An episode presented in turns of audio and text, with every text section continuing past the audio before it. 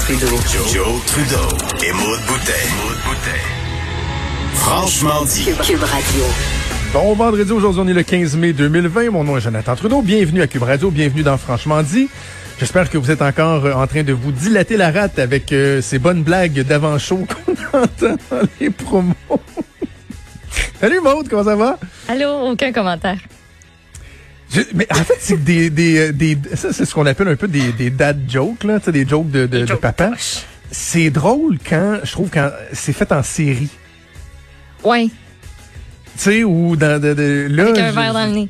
Que, c'est, ouais, mais dans- quand je travaillais euh, à une ancienne station radio à Choix, à Québec, euh, pour ne pas la, la nommer, on avait fait un concours de, de jokes de papa. Et euh, entre animateurs, là, c'était filmé, puis là, il y avait comme un, c'est un tournoi à la ronde. là, Ah, mais oui, mais il y a eu une mode de, de, de faire ça, Ben là, oui. de, Ben ça absolument. des deux gars, là, qui, euh, qui disaient des jokes euh, poches, puis c'était le premier qui riait, là, il fallait pas rire. Exactement. Qui eux-mêmes avaient volé un concept, ben pas volé, mais emprunté, puis ils disaient, même En autres, France, ils disaient gênés hein? devant leur succès euh, aux États-Unis, en France, en tout cas, bref, et, et à la radio, on avait fait euh, la même affaire. Et je m'étais particulièrement démarqué. Puis tu sais, des fois, tu rencontres euh, dans la rue des auditeurs, là, ils ont accroché sur certaines affaires. je me fais encore parler de ça, là. D'à quel vrai. point j'étais mauvais, Wow. moi puis euh, ma collègue Laurence Gagnon, que tu, tu connais, euh, Oui, ben j'imagine.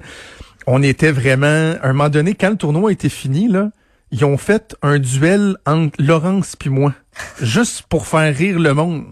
Parce qu'on était tellement mauvais, tellement incapables même de raconter la joke plate sans rire. OK, ça allait. Mais tu sais, rire là, rire là, à plus être capable de respirer, à sciller là. Tu sais, comme À brailler, là. Ouais. Fait que euh, non non, je peux être un très bon public euh, dans, dans, dans certaines circonstances. Alors euh, voilà voilà voilà voilà. Euh, je m'aime pas de ce temps-ci. Ben Il y voyons. a un trait de ma personnalité. OK, c'est, euh, attends un petit peu, là, on part en thérapie, là. Oh, ouais, c'est comme une thérapie. OK, parfait. Mais euh, ouais. Je m'aime pas parce que je passe beaucoup, beaucoup, beaucoup trop de temps. Je brûle beaucoup, beaucoup, beaucoup, beaucoup, beaucoup d'énergie à être fasciné par le phénomène des louches. Ouais. Puis, tu sais, je dis ça, là, je comprends, vous comprenez, là, je fais de l'image, je suis pas en train de dire que je me fouette, parce que, mais je, je me, je me surprends à être fâché contre moi quand, par exemple, ça fait 30, 40 minutes que je lis des commentaires dans un fil, mettons, Twitter de gens louches ou en dessous d'un article, puis je me dis, mais pourquoi tu te fais ça? Tu sais, des fois, j'écoute des vidéos, je, je pense que c'est pour, euh, c'est pour contenter ma fascination, c'est pour, je, je, je, je brûle beaucoup trop d'énergie avec ces gens-là, mais en même temps, Maude, je- j'ai comme l'impression qu'on a besoin de prendre la mesure d'à quel point on doit se désoler du niveau de stupidité d'une partie de notre population, là. Et qui va en grandissant, on dirait, au fur et à mesure que la pandémie perdure. Ce que Félix Séguin a raconté ce matin sur nos zones, qui a fait réagir Benoît, qui a fait réagir euh, Mario. Je sais pas si Richard a eu l'occasion de- de- de- d'en d'en parler, malheureusement, je préparais notre émission, là, mais sur le réflexe que ces gens-là, les louches, ont de critiquer, de tout mettre en doute, ça, ça me, ça, ça fait pas juste me poser un problème, là.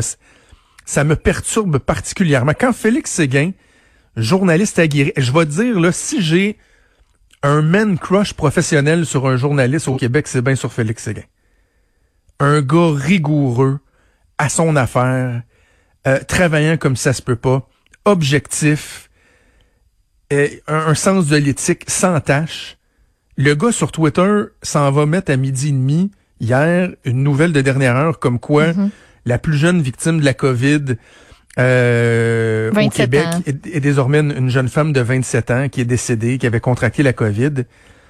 Et de voir la série de messages en dessous de ce, de ce texte-là. Tu sais, par exemple, moi, quand je fais un texte d'opinion, puis euh, euh, l'opinion amène des opinions. Fait que on est, on est habitué, on se fait grêler, puis mais que Félix Séguin, un journaliste du bureau d'enquête à TVA Nouvelle, s'en va simplement sans aucune sans aucune euh, C'était juste la nouvelle. Ben, s'en ça, va juste dire la nouvelle, Exactement. se fait grêler, se fait traiter d'être un traître, d'être à la solde du gouvernement qui lui demande de, de, de, de passer cette nouvelle-là, qui est peut-être pas vraie selon certains, pour camoufler les ratés du gouvernement, pour justifier le maintien du confinement, comme si le gouvernement du Québec, sacrement, tripait à garder Montréal confiné. On peut questionner, puis je le fais, puis je vais continuer à le faire. on va parler au ministre de l'Éducation tantôt. On peut questionner certaines orientations, certaines décisions, et, la compétence même de certaines personnes. Mais est-ce que vraiment vous pensez, bande d'idiots, bande de tarés, bande d'imbéciles, bande de louches, que le gouvernement du Québec tripe à voir Montréal confiné, à voir des jeunes devenir dépressifs, voire suicidaires, à savoir que le niveau de violence conjugale, de malnutrition, de maltraitance augmente. Vous pensez, Christy de bande de caves d'imbéciles, que le gouvernement tripe? Par quelle espèce de logique tordue vous pouvez expliquer ça? Bande de cons.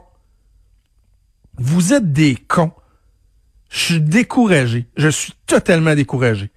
Je m'excuse, moi, je pensais pas l'échapper de même, mais de voir, de penser qu'il y a une famille d'une jeune femme de 27 ans ben, c'est ça qui a eu, et j'espère qu'ils ont pas eu le malheur d'aller voir ce qui se tramait sur les, les médias sociaux. Ben, c'est sûr que c'est venu à leurs oreilles, là, je peux, je peux, je peux pas croire, puis je trouve J'espère que non, allez pas voir ça. Je trouve ça terrible, parce que, tabarnouche, je, je suis allée voir les commentaires, puis ça me faisait, ça, ça, ça m'a fait complètement halluciner. J'ai, je comprends pas comment on peut en arriver à ce genre de raisonnement-là, de dire hey, la nouvelle a été publiée à midi 28, le point de presse était à 13 heures pile, une demi-heure avant. Euh, pense que c'était de connivence. C'était pas mal, là. C'était réglé avec le gars des vues. Ah oui.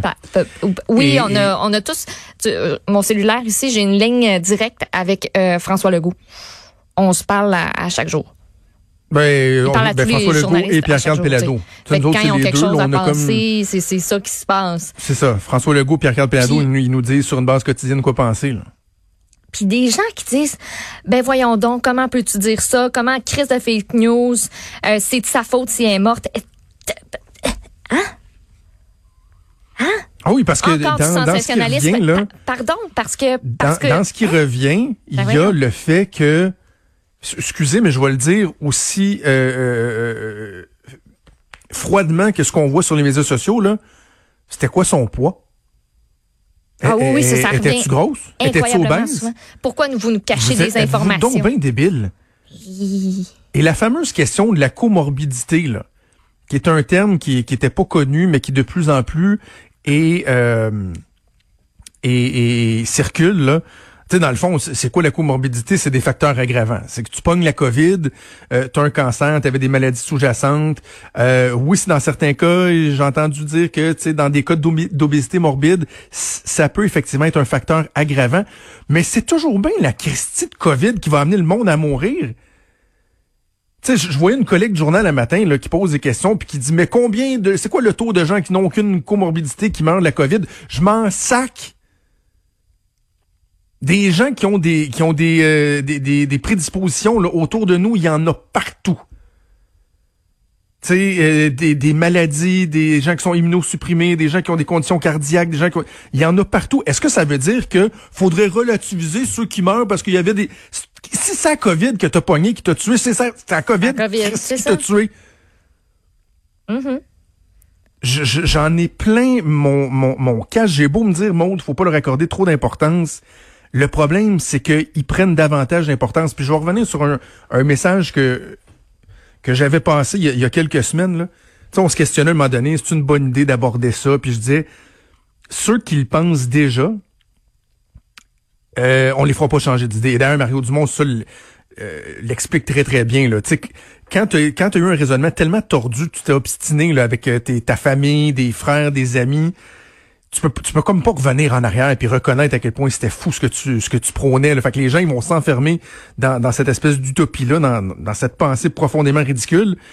Mais s'il fait d'en parler là, s'il fait de sauter un gasket, si il y a une couple de personnes sur le bord du précipice là, tu sais qui commencent des fois à voir ça circuler puis oups, je je suis encore euh, je suis encore imperméable moi ce genre de discours là.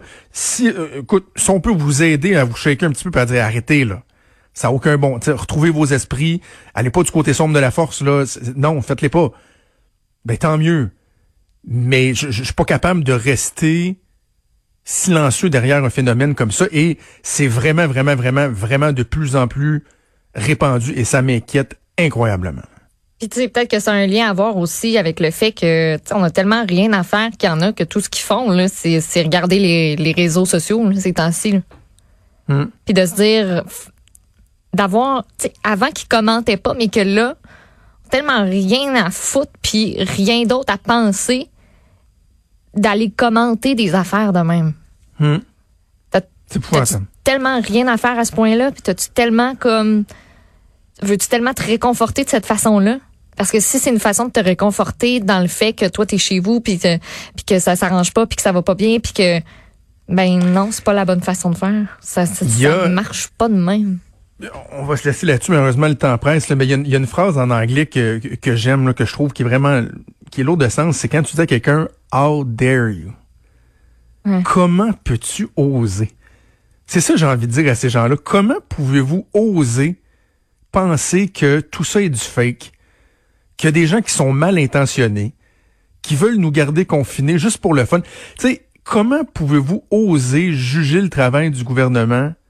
Allez donc vous mettre les pieds d'un soulier de François Legault. Puis le gars qui dit ça, là, tu sais, moi, je, suis très critique depuis quelques semaines. Je me le fais reprocher par bien des gens, là. Oh, toi, tu devrais y être, tu devrais aller. Ouais, mais tu sais, c'est sur des points précis que je critique la gestion. Pourquoi on fait pas ci, on fait pas ça? Pourquoi on n'est pas suffisamment transparent sur tel aspect? Mais de penser qu'il y a une mauvaise intention, qu'on veut garder les gens confinés, qu'on veut... Comment pouvez-vous oser? Comment pouvez-vous oser avoir si peu d'égard envers les travailleuses, les travailleurs du système de santé, dans les CHSLD, dans les hôpitaux, qui se battent, ici comme ailleurs, je parle pas juste au Québec, là. Ah, si vous trouvez qu'au Québec, on l'a pas si pire, allez parler aux gens à New York, allez parler aux gens en Italie, en Espagne. Comment, au nom de ces gens-là, qui certains ont perdu la vie, ou qui vont être traumatisés à vie parce qu'ils ont eu à gérer dans des, dans, dans des hôpitaux, dans des résidences, comment pouvez-vous remettre en question la véracité, la crédibilité de ce qui, ce qui, ce qui nous est rapporté? Êtes une bande de fous. En passant encore deux études qui viennent dire que la, la, l'hydroxychloroquine, là, c'est de la merde. Arrêtez, là. Arrêtez toujours de demander, pourquoi l'hydroxy, pourquoi il cache l'hydroxy? L'hydroxychloroquine, ça- ça marche pas. Ça change rien. Au mieux, ça change rien. Au pire, ça empire. OK? Gang de louche. On fait une pause, on revient.